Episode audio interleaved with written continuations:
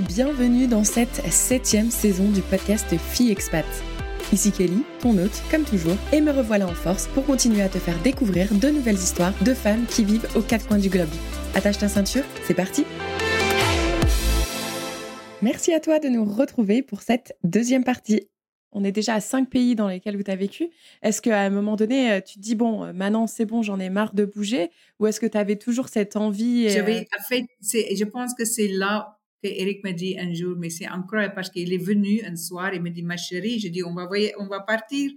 Il me dit oui, parce que les, la, la banque a, a, mis ensemble avec la République tchèque et c'était, ils étaient deux directeurs. Et effectivement, ils ont décidé de, de prendre un directeur et ils ont eu besoin de quelqu'un en Égypte. Et ça y est, on est parti en Égypte. En Égypte. Alors là, attention, autre culture encore. c'était super. Mon fils avait, à l'époque, il a rentré en grade 7. So il avait, euh, laisse-moi penser maintenant qu'il avait 12 ans, 12, 13 ans. Et Silane, euh, ma fille, elle est rentrée en grade 5. Elle avait 10 ans. Et là, on a resté quatre ans. Une culture fantastique, les week-ends dans le dessert avec les enfants. Et encore là, je vais presque dire, après le Vietnam, c'était le pays le plus dur parce que c'était complètement un nouveau, pour moi personnellement. Mon mari a déjà été dans les pays musulmans et il faut pas dire que l'Égypte est juste musulman. On a, on a 15% de, de, coptes. Mais euh, quand même, c'était, un nouveau truc pour moi de pas marcher comme ça où je veux. Avec mes tennis euh, sur mon bicyclette, euh, voilà, euh, nourriture, les gens, mais super sympas. Des, Égyptiens, les Égyptiens sont des gens super super sympathiques. Et voilà, mais ça c'était un nouveau vie pour moi. Et là on a fait des, très très bons amis aussi parce que je pense qu'on a, c'était plus difficile de vivre au commencement. Après ça, tu fais ton petit trou et tu fais ta vie. Mais que je voulais dire parce que c'était un petit peu sur moi, c'est que euh, en Slovaquie. La deuxième semaine que j'étais là-bas, euh, je suis rentrée à l'école avec les enfants et le principal de l'école m'a demandé de l'aider parce que Kia Motors a ouvert une, usine à Zelina en Slovaquie. Il avait tout un groupe de femmes coréennes qui rentraient avec leur mari mais qui a jamais quitté la Corée et qui parlaient pas un mot d'anglais ou d'allemand ou de slovaque. Et les enfants sont à l'école à Bratislava et les parents, les, les, mères qui sont à Bratislava, qui sont basées à Bratislava, ne peuvent pas comprendre à l'école qu'est-ce qui arrive, ils ne comprennent pas qu'est-ce que leurs enfants leur expliquent, ils ne peuvent pas parler avec les profs et tout ça,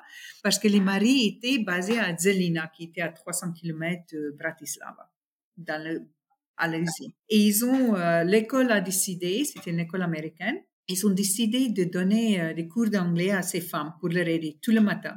Mais les femmes ne comprenaient pas la femme l'accent de la femme qui leur aidait, euh, c'était très américain. Le monsieur me dit, mais écoutez, vous savez, votre accent sud-africain est très facile à comprendre. Est-ce que vous voulez pas nous aider? Et je dis, mais écoute, je, je peux pas, je suis pas prof, j'ai jamais donné. Il me dit, écoutez, on va vous aider, on va donner toutes les informations, comment il faut faire et tout ça. Et là, j'ai donné mes cours de donner euh, les classes aux adultes, après ça aux enfants et tout ça, en anglais. Et j'ai adoré.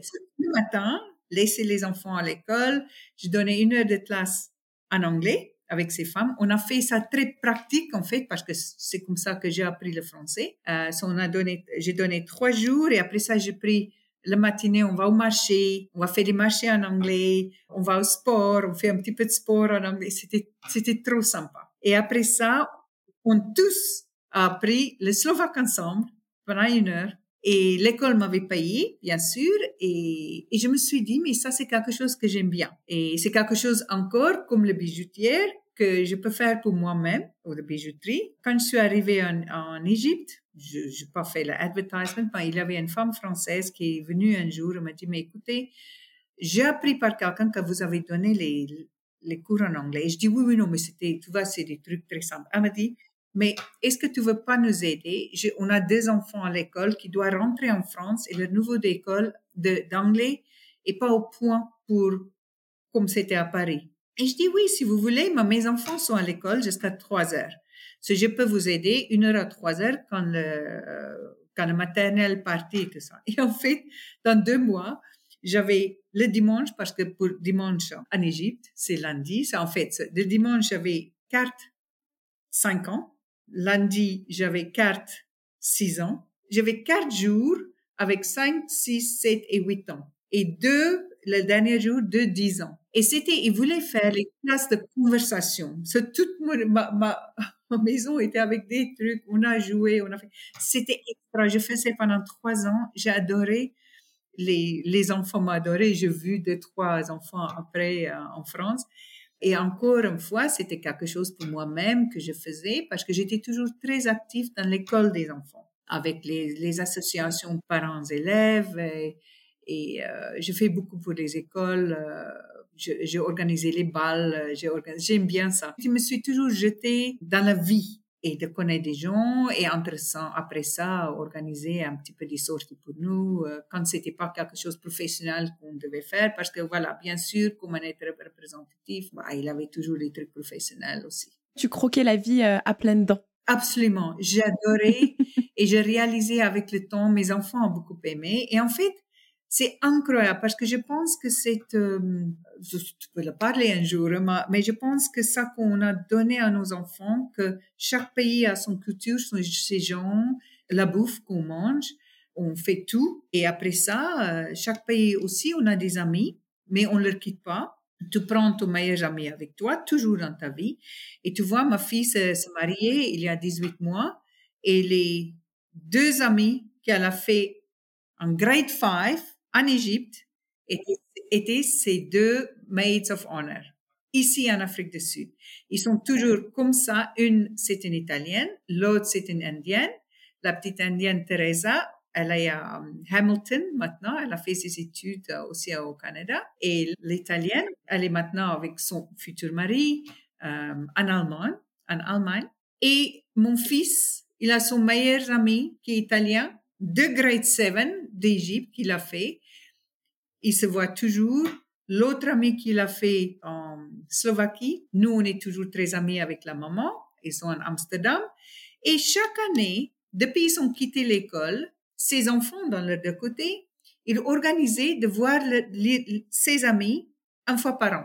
Pour mon fils, c'était toujours autour de Nouvel An. Il se retrouvait à Amsterdam ou à Paris ou au Canada. Pour ma fille, qui, est devenue une vraie voyageuse, elle adore aller comme toi. Elle n'a pas peur d'aller toute seule dans un pays, de faire ses trucs et voilà. Et elle, elle était là pour, euh, tu sais, trois semaines en Italie, trois semaines ici, ils faisaient leur truc, ils se rencontraient, ils faisaient leur, euh, leur voyage ensemble. So, effectivement, je pense qu'on a mis ça dans nos, dans, nos enfants, qu'on perd pas ses amis, on, on le garde et c'est des amis que tu, bien sûr, il y a d'autres gens qui viennent après, mais voilà, tout à fait, c'est pour la vie. Hier, justement, j'ai posté une vidéo euh, par rapport à ça que bah, des fois, ça peut prendre du temps quand même de, de créer des amitiés euh, quand on arrive quelque part. Ça se fait pas comme ça du jour au lendemain. Mais une fois qu'on on crée des vraies amitiés, c'est des amitiés qui vont durer euh, très longtemps. Et finalement, on n'aurait jamais rencontré ces personnes si on était resté dans son pays d'origine. Donc, c'est quand même à mettre en avant. Tout à fait. Et donc, après l'Égypte Après l'Égypte, ce quatre ans d'Égypte, on est parti à Hong Kong. Voilà, on est retourné en Asie. Hong Kong. On était parti pour l'Asie. parce qu'en fait, on est on est devenus les Asiates. Et effectivement, euh, mon fils a fini ses derniers deux ans à l'école là-bas, à the Canadian School, parce que c'était l'école qui a offert le IB, International Baccalaureate. On voulait toujours le garder sur le truc. Et Silaine, elle a fait ses, dernières quatre ans là-bas. Ils sont toutes les deux matriculés là-bas. Et là, mon mari avait un poste régional. C'est effectivement, il a beaucoup, beaucoup voyagé. C'était nos moments, les nos moments partis le, le lundi, revenait le samedi, quand c'était l'Inde. Sinon, c'était parti le mardi, revenu le vendredi. Silaine, à l'époque, avait 14 ans. Eric avait 16 ans. Et maman se retrouvait sans rien. Sans mari à la maison, sans les trucs à organiser pour la banque, parce que comme c'était régional, il n'était pas directeur de pays, et les enfants qui suivaient maintenant, qui veulent pas que je venais trop souvent à l'école, que je m'implique pas trop. J'ai toujours été joueuse de tennis et, je faisais toujours plein d'autres trucs, mais je pouvais pas jouer au tennis et boire le café euh, tous les jours. Quoi. So, je me suis inscrite d'abord, bah, toujours dans les groupes culturels pour apprendre un petit peu la culture euh, des pays, euh, l'art, euh, les trucs comme ça, dans chaque pays. Mais voilà, on peut aussi pas faire ça tous les jours. Et un jour, je dis à mon mari, mais qu'est-ce que je veux faire? Maintenant? J'ai aucune purpose in life. Euh, je travaille plus, je fais ça, et maintenant, j'ai donné toute ma vie, et maintenant, maintenant. J'avais 48 ans, et effectivement, il me dit, mais allez, cherche-toi un travail. Et je suis devenue agent de, pas agent de voyage, agent, property agent. Tu vendais des maisons, agent immobilier? Voilà, agent immobilier. J'ai fait tous mes examens, tout le monde a rigolé parce que j'ai, mon diplôme à 49 ans, ils sont assez stricts au Viet, à Hong Kong, et j'ai commencé à travailler pour une compagnie hongkongaise, et c'était super. J'adorais. Encore une fois, c'était quelque chose, c'est vrai, c'est, ça, pour moi, ça va avec le vendre, mais ça va aussi avec des gens, parce que j'ai rencontré des gens. Et comme je parlais français, le directeur m'avait utilisé pour, et comme j'aime bien faire le marketing, je suis allée visiter euh, toutes les, les compagnies francophones, français, à Hong Kong. Et où avant, dans ma vie, mes clients étaient le financial manager, maintenant c'était le HR, au RH, Human Resources. Et effectivement, euh, comme ça, je pouvais, euh, j'ai une base de clientèle pour louer les maisons quand les femmes, quand ils venaient à Hong Kong. Et encore, je pense, comme j'avais un petit peu de truc à ajouter, parce que comme j'étais une maman qui voyageait beaucoup, qui était dans plusieurs pays, qui connaît la vie au commencement, de chercher, de, d'aller dans les marchés, de chercher une école, de faire sûr que tu es dans la bonne école, que les enfants, et, et je connaissais bien les, les environs, j'avais un atout pour ça. Ah oui, tu es une vraie tutrice, quoi. Enfin, tu es un mentor, comme on dit. Oui, euh, pas vraiment, mais, mais j'aimais beaucoup. Voilà, c'est effectivement, on était là, quatre ans. Ma fille a fini euh, ses écoles. Et après ça, Eric est reparti en Chine, à Guangzhou. Et après ça, il a pris son retraite. Et en fait, il a pris son retraite euh, tôt, à 62 ans, parce qu'il pouvait, parce qu'il voulait profiter. C'était un papa un petit peu plus âgé, il voulait profiter euh, de la vie. Et voilà, malheureusement, ça n'a pas marché comme ça, mais voilà. Et là, à ce moment-là, quand on, on décide de prendre sa retraite, mais on la prend où sa retraite Dans quel pays? Mon mari a toujours dit il voulait prendre son retraite en Afrique du Sud. Il a toujours dit qu'il a juste un pays pour prendre sa retraite et c'était l'Afrique du Sud. En fait, c'était ça le plan. on devait rentrer en France pendant trois, quatre mois parce que comme lui, il n'a jamais retourné en France dans toute sa vie d'expatriation. Là, c'était pour euh, mettre toutes, euh, toutes les administrations en bien. Et après ça, on devait venir en Afrique du Sud pour chercher une maison. Il a toujours dit qu'il voulait prendre sa retraite en Afrique du Sud pour le climat, pour la qualité de vie. Euh, le fait que, bien sûr, son, retraite était payée en, euros et la vie avec les euros en Afrique du Sud est, bien. Mais il adorait aussi, et il faut aussi dire, sa maman, euh, sa maman est décédée, euh, bah, elle a longtemps, en fait. Et il n'avait pas des cousins, des frères et sœurs qui restent. Et, en fait, pour lui, sa famille est devenue la mienne. Euh, il voulait être là. On restait français, on était euh, résident permanent en, Afrique du Sud, qui est facile à faire. Mais c'était ça, c'était ça son, son souhait. Et moi, j'ai toujours dit, mais moi, je n'ai pas, pas marié un Français pour aller me remettre en Afrique du Sud. mais voilà. Et euh, malheureusement, euh, deux mois après sa retraite, il a, il était hospitalisé. C'était un cancer euh, de poumon qui parti au cerveau et il est malheureusement, euh, il est, il est mort. Il est décédé en Afrique du Sud quatre ans plus tard. Mais voilà, il n'a pas eu la vie qu'il voulait euh, après. Ça, c'est tellement triste, tu vois, parce que j'en entends tellement des histoires de personnes qui prennent leur retraite et quelques mois après, qui malheureusement n'ont même pas l'occasion d'en profiter. Je pense aussi, et je parlais avec les enfants, bien sûr c'était un choc énorme pour nous tous, c'était c'était pas la manière qu'on a vu papa, parce que c'était un, un homme qui a énormément de, de joie de vivre, de, de, voyage, de son vin, son, son il adorait l'art, les théâtres, la musique, les gens. Euh, et tout ça, c'était, c'était vraiment un, un type d'artiste aussi. Il était joie de vivre. Quand tu voyais mon mari, c'était joie de vivre. Mais mon fils m'avait dit un jour, il dit, tu sais, maman, le truc avec papa, et je pense que ça, c'est très important pour beaucoup d'expatriés. Euh, le truc avec papa, c'est, il a vécu pendant qu'il pouvait. Son retraite, c'était la retraite. Il y a encore des trucs à faire. Mais quand il avait un week-end, on devait aller quelque part, il fallait voir ah, il y a un restaurant qui, qui, qui va vendre ça. Le week-end, on va à Thaïlande, on va à Macao. On... Partout, il a vécu, il, il, a, il a adoré les histoires, toujours. Il a toujours dit, le jour où je prends mon retraite, je vais retourner à l'université pour l'histoire, pour reprendre l'histoire et tout ça, c'était son truc. C'était un vrai Français aussi, tu vois, il aimait, euh, moi, aujourd'hui, toutes les... Euh, les artistes que je connais, toutes les film stars, c'est français, euh, Michel Sardou, tu vois, tout ça. Mais c'était quelqu'un qui aimait ça. Et je pense que quand on est expatrié, il faut vraiment vivre son expérience. Pas rester juste entre les gens qu'on connaît où on se sent confortable. Son culture à lui-même. Il faut vraiment vivre. C'est bon d'avoir son culture lui-même, mais il faut vraiment vivre la culture es. Et avec des gens de France, et avec la nourriture de France, et avec...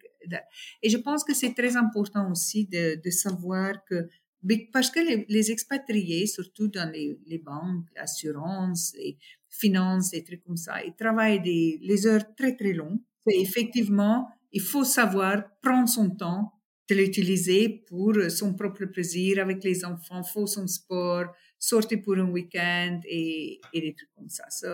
Comme euh, moi, je connais, enfin, je sais pas si tu as déjà certainement entendu cette expression, euh, il faut travailler pour vivre et pas vivre pour travailler. J'adore cette expression. Je pense que les jeunes d'aujourd'hui font ça très bien. Ou nous, euh, les dinosaures, en fait, euh, euh, c'était une éducation différente. Et donc aujourd'hui, toi, donc suite au décès de ton mari, tu as décidé de rester en Afrique du Sud. Et tes enfants, il me semble que du coup, eux, ils sont pas restés. effectivement, mes enfants, ils ont fait leur, leurs études. Ils sont quittés Hong Kong parce qu'on était à Hong Kong quand ils sont, quand ils ont fini l'école. Euh, mon fils a fait les décisions et c'est lui qui a pris la première décision de partir au Canada. Ils ont eu un beau, beau frère là-bas, au Vancouver, et mon fils voulait aller au Canada. il a fait ses études à McGill. Et ma fille, deux ans plus tard, on avait dit, mais écoutez, euh, tu vas pas aller partout, c'est ou l'Europe ou, le Canada, parce qu'on va pas encore avoir un autre pays.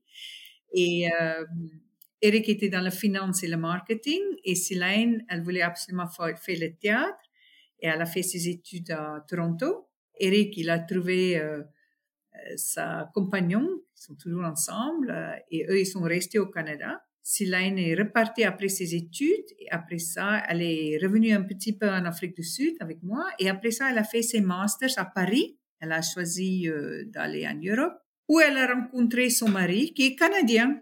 elle est retournée au Canada. Comme par hasard. et ils sont, ils sont maintenant à Ottawa et mon fils à Calgary, bien sûr. Et j'ai un beau-fils à Nova Scotia et j'ai un autre beau-fils qui a émigré cette année avec sa femme et ses deux enfants de Paris et ils sont dans la Gaspésie. So, j'ai en fait mes, mes quatre enfants sont, sont au Canada, au Québec. La décision de, de rester en Afrique du Sud, c'était en fait très difficile parce que tous mes amis qui sont les expatriés sont ou en Europe, ou en Amérique, ou au Canada, ou en Asie cher et loin. Par contre, j'ai ma famille ici qui était un très grand support pour moi pendant le, la maladie d'Eric. Et effectivement, à chaque fois que je voulais partir, je dis, mais écoutez, pourquoi Eric voulait prendre son retraite en Afrique du Sud? Il voulait le prendre pour le climat, pour la qualité de vie. Et effectivement, il a, c'était ça. ça. On a notre très, très grand ami français qui est aussi en Afrique du Sud, qui a fait la même décision. Il a, euh, Michel était toujours, était un très grand, euh, était patron et directeur pays pour Air France. Dans plusieurs pays on était, mais entre euh, aussi le Vietnam, on l'avait connu, en Afrique du Sud, et c'est là où il a décidé de rester après et de prendre son retraite.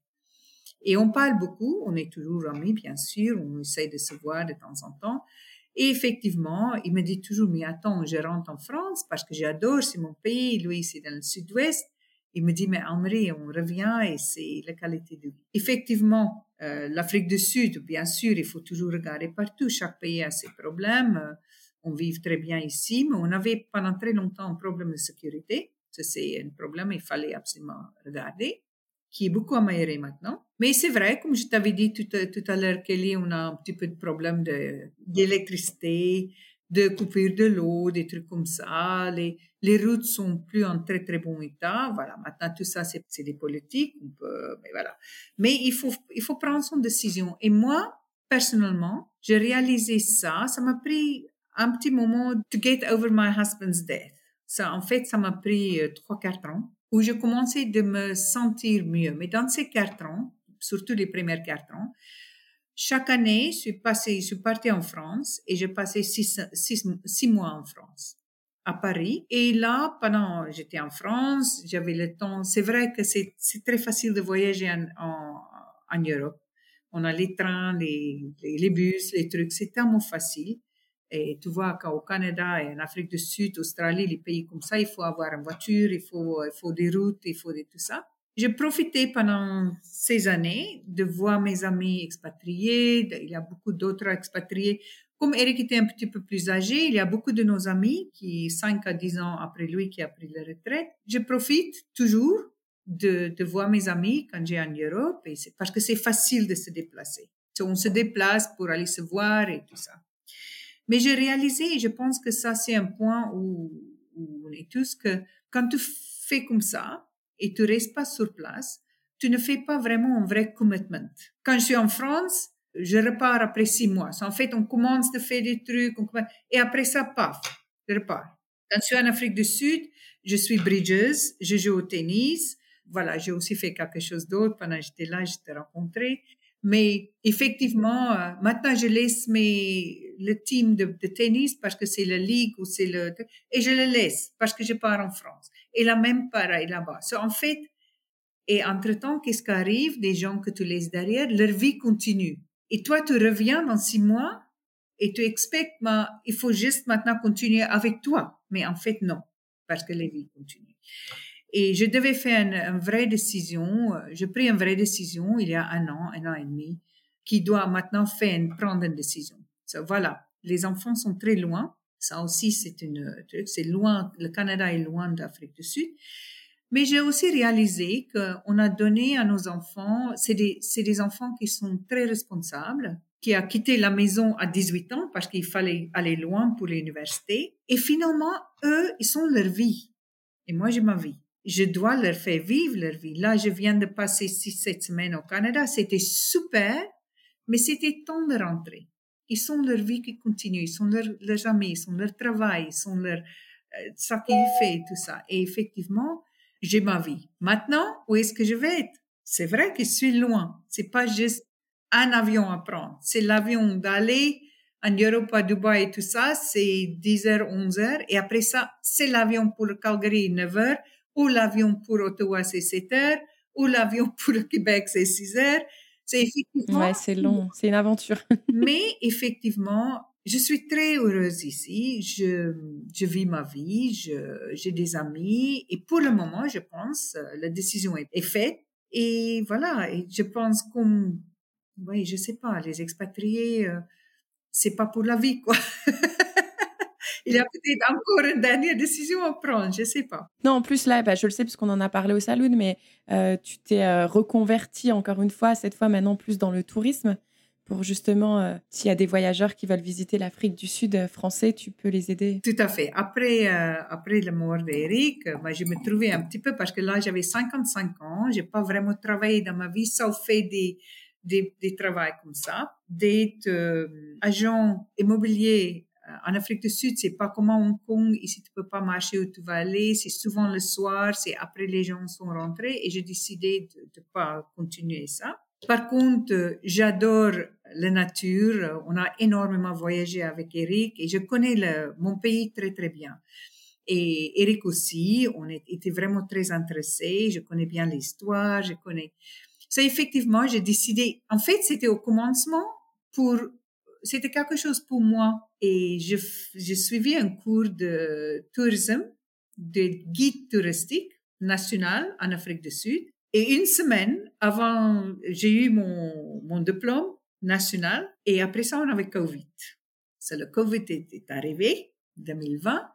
Et là, il n'y avait pas de travail pour les guides, mais pas du tout. Et euh, neuf mois après, bah, les gens ne sont pas encore revenus en Afrique du Sud. Vous connaissez très bien, euh, mais partout dans le monde, pour une personne voyager et tout ça. Mais je me suis dit, écoute, je ne veux pas laisser comme ça. Et je fais euh, un diplôme pour être guide nature, en fait, pour amener des gens, euh, de leur accompagner dans la nature. voilà, tout ça. Ça, c'était, ça, c'était quelque chose de fantastique. J'ai adoré. Je pense que je vais tester ça dans ma prochaine vie. oui, tout à fait. Je faisais d'abord académique et après ça, c'est, le pratique, c'est dans dans le bush, euh, dans un petit tente où tu marches deux, trois heures par jour, euh, tu apprends pas juste sur les animaux, mais la nature et tout, comme ça. Et en fait, comme c'était Covid, toujours, en mois de juillet, il avait un nouveau vague et ils sont tout arrêtés encore. Et on était que deux sur le cours quand on a fait la pratique dans la bouche. Et l'autre, c'était un monsieur allemand, il avait 28 ans et moi, j'avais 58 ans. So, tout le monde, l'instructeur, tout le monde là dans le camp, parce qu'on était dans le camp, il m'a appelé Omi. Ça, Omi en, afrikaans veut dire petit grand-mère ou jeune grand-mère. Parce qu'ils ont pensé que moi, je peux rien faire des trucs qu'ils font. Parce que tout le monde qui suit ces cours sont 20, 20 ans, 22 ans, 23 ans et tout ça. J'ai beaucoup aimé. J'ai décidé euh, finalement que je ne veux pas faire de guide pour des grands groupes, mais quand il y a des gens qui sont intéressés, qui veulent venir en famille ou avec un couple, ils cherchent quelqu'un que eux, ils peuvent conduire. Je trouve pour venir en Afrique du Sud, il faut absolument conduire, il faut pouvoir le pays et tout ça. Je suis preneur de, de leur accompagner comme guide, mais aussi avec la langue de temps en temps, de d'aider dans les, dans les trucs et tout ça. J'ai fait ça l'année dernière pour un couple. Ils ont adoré, ils sont restés euh, dix jours en Afrique du Sud. Je suis allée les rencontrer au Cap. Je leur fais louer leur propre voiture. Comme ça, ils conduisent eux-mêmes et tout ça. Je les accompagne pendant cinq jours. Et voilà, après ça, je ai donné d'autres tuyaux et je les laissais je trouve que tu redonnes un peu ce qu'on t'a donné, toi, toutes ces années dans tous les différents pays où tu as été, où justement, toutes les personnes euh, sur place t'ont justement accompagné. Et j'ai l'impression que tu redonnes ça aussi euh, à ton tour. Tout à fait. Mais moi, le seul truc que je veux dire, que, bah, qu'on a tout, euh, tout à l'heure, on a parlé sur les femmes suiveuses, le... et je n'ai jamais trouvé que je suivais mon mari et je suis là. Je pense que c'est vraiment, vraiment, il faut être positif sur ça il faut voir que des positifs. C'est pas toujours facile. Je suis tout à fait, tout à fait d'accord avec, avec tout ça. Et surtout aujourd'hui, il y a beaucoup de jeunes femmes qui ont un vrai travail, un jeune homme qui a un vrai travail qu'il faut laisser. Et on peut pas toujours laisser ce travail pour 18 mois ou pour un an ou pour deux ans et, et penser que tu vas revenir euh, dans deux ans. Surtout, c'est un travail qu'on peut pas faire online. Il faut absolument se jeter dans la vie du pays où tu es, jeter dans la vie de l'école parce que là, on apprend beaucoup, parce que dans toutes ces écoles partout dans le monde, c'est pas que des Français qui sont là, ou que des Anglais, ou que des Américains. On a beaucoup de, gens locaux. Et après ça, dans ces pays, bah, nos amis, nos bases d'amis, ben, c'est que des expatriés de partout dans le monde. On a, on a toujours plein, plein, les Suédois, des Norvégiens, les Italiens, les, partout dans notre maison. Et on apprend énormément avec ces gens. Et ça ne va pas dire qu'on parte avec tout le monde comme amis, mais on apprend énormément. Là, je viens de rencontrer, je dis un ami, mais c'est une femme que je, je connais très très bien en Égypte, mais on n'était pas amis qu'on était en Égypte. On se connaît, mais on n'était pas amis. Et effectivement, nous sommes partis à Hong Kong, eux, ils sont partis à Sénégal. Malheureusement, son mari était dans un accident de voiture à Sénégal et elle, elle est rentrée à Montréal parce que ils sont albaniens. Ils ont fait leurs études là-bas à Montréal il y a très longtemps. Elle a décidé de rentrer là-bas parce que ses enfants devaient, faire leurs études aussi. On s'est revus en 2016 quand j'étais à Montréal. Je l'ai téléphoné, je savais qu'elle était là par un autre ami. On a reconnecté. Euh, ben, bien sûr, après ça, mon mari est mort et ben, je ne l'ai pas revu parce que mon fils, il a quitté Montréal pour aller à Calgary. Je n'ai pas eu le temps. Et là, j'étais à Calgary, je suis allée à Ottawa et je l'ai téléphoné et je dis, tu es là. Elle me dit, mais super.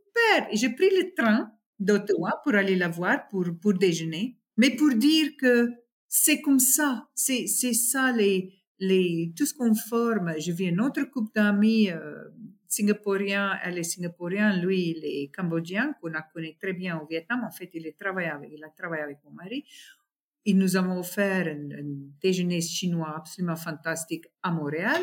Et euh, c'est ça les amitiés. C'est ça les amitiés et c'est ça que ça forme, de connaître d'autres gens, d'autres cultures et d'aller se mettre là-dedans. Je pense que c'est peut-être aujourd'hui un petit peu plus facile pour les femmes et les hommes de travailler online, de garder le contact avec leur job. Mais je comprends. Mais c'est ça et ça m'a énormément enrichi. Quand je parle avec mes enfants, ils ont les mêmes. Mon fils, euh, il voyage, il adore voyager. Il aime bien maintenant d'être permanente, de, rester dans une place et eux, ils voyagent une fois par an. D'avoir son petit cocon. Ils vont aller euh, visiter, ils voyagent euh, du pays qui, que, comme même moi, j'étais pas. Ma fille a resté une voyageuse, elle, elle adore. C'est effectivement, c'est très drôle de voir les enfants aussi évoluer dans leur vie, de ça qu'ils aiment bien et tout ça. Et elle, elle va absolument être expatriée. Elle veut cette vie. Voilà. en fait, on n'a quand même pas complètement dramatisé nos enfants, même s'ils disent ça. Mais Ils le disent quand même. avec toutes ces expériences que tu viens de partager avec nous, d'ailleurs, je t'en remercie énormément parce que c'est vraiment un parcours, euh, mais incroyable, vraiment incroyable. Euh, qu'est-ce que tu dirais qu'avec du recul aujourd'hui, quelle est la plus grande leçon que tu as appris sur toi-même? J'ai beaucoup pensé à ça, en fait. Moi, je pense que je n'ai pas réalisé que je suis si adaptable ça m'avait appris, en fait, dans le temps, d'adaptabilité, pas juste physiquement, mais de parler avec des gens différents, de, de réaliser que il faut pas dire ça à cette personne, mais tu peux le dire à cette euh, culture, pas, pas à une personne spécifiquement, mais qu'on apprend comment il faut, euh, moi, j'ai appris ça sur moi que je savais pas avant, que je peux travailler ou parler avec des gens différents, de, de respecter leur manière, leur culture. Pour moi, c'est, en fait, je pense que ça, c'est le truc que j'ai vraiment, vraiment réalisé sur moi. Mm-hmm. Oui, parce que tu disais justement un peu plus tôt que tu as grandi en Afrique du Sud, que tu n'avais pas du tout été exposé à d'autres cultures. Et pourtant, aujourd'hui, tu as réussi à t'adapter dans des pays euh, qui sont complètement différents entre, euh, entre Taïwan, euh, l'Égypte, la Slovénie. Tout à fait. Et effectivement, pour dire que là où j'ai grandi, c'est une petite ville dans une très, très grande euh, cercle d'agriculture. Ça, c'est tous les fermières. On est tous très africains, très traditionnels, très ça. Et nos vacances, c'était au bord de la mer ou dans le Kruger Park. Mon père a toujours été quelqu'un qui s'arrêtait ici, là, pour nous apprendre, nous voir et tout ça, mais, mais j'étais pas du tout, pas du tout euh, exposée à, des expatriés ou même des étrangers. Euh, les Anglais et les, gens juifs qui, habitaient à Freiburg, où je viens, mais ils parlaient tous l'afrikaans. Parce que si tu parles pas l'afrikaans, tu n'es pas là. Effectivement, j'étais vraiment, euh, vraiment le farm girl qui, qui connaît rien, très traditionnel, euh, très naïve, très, très naïve.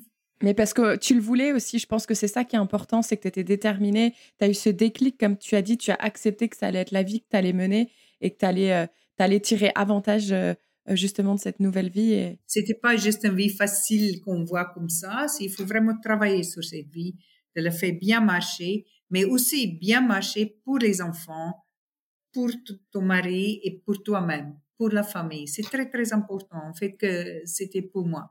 Et j'ai aussi fait un truc chaque fois qu'on qu déménageait. Bien sûr, on n'a pas toujours pris les lits, les placards et les trucs comme ça, mais j'ai toujours fait que je prends tous mes, mes tapis, des, des objets, tout ça. en fait, quand je suis dans une nouvelle maison, je mets des tapis, je mets des objets, j'essaye de faire pour les enfants leur maison. So, en fait, pour eux, c'est la même maison. Et je voulais aussi, je, on peut peut-être finir sur ça. Un jour, je pense, Eric avait 8 ou 10 ans. On était en Thaïlande en vacances on a rencontré des gens comme ça, on a sympathisé. Et la maman a demandé mais, à Eric, mais, mais où est-ce que c'est tes roots, euh, c'était en, en, anglais, where's your roots? Et il avait le regardé et dit, mais bah, je pense là où sont mes parents. Et en fait, c'est ça. Parce que pour les enfants, on a appris, si tu organises bien ta vie comme ça, si tes parents sont là, si la maison est là, si la maison en Afrique du Sud, en Slovaquie, en Égypte, en Inde, n'importe quoi, c'est ta maison. Tes parents sont là, c'est ça, c'est la vie c'est juste nouveaux gens, nouveau bouffe, nouveau ça, mais c'est là. Et effectivement, euh, je pense que ça aussi, ça, c'est bien de, de penser comme ça et de pas de penser qu'est-ce qui, qu'est-ce qu'il manque, euh, parce qu'en fait, il manque pas ça qu'ils ne connaissent pas. C'est très bien dit, c'est très beau. C'est une très belle conclusion. Merci beaucoup, Elmare. Merci, Kelly.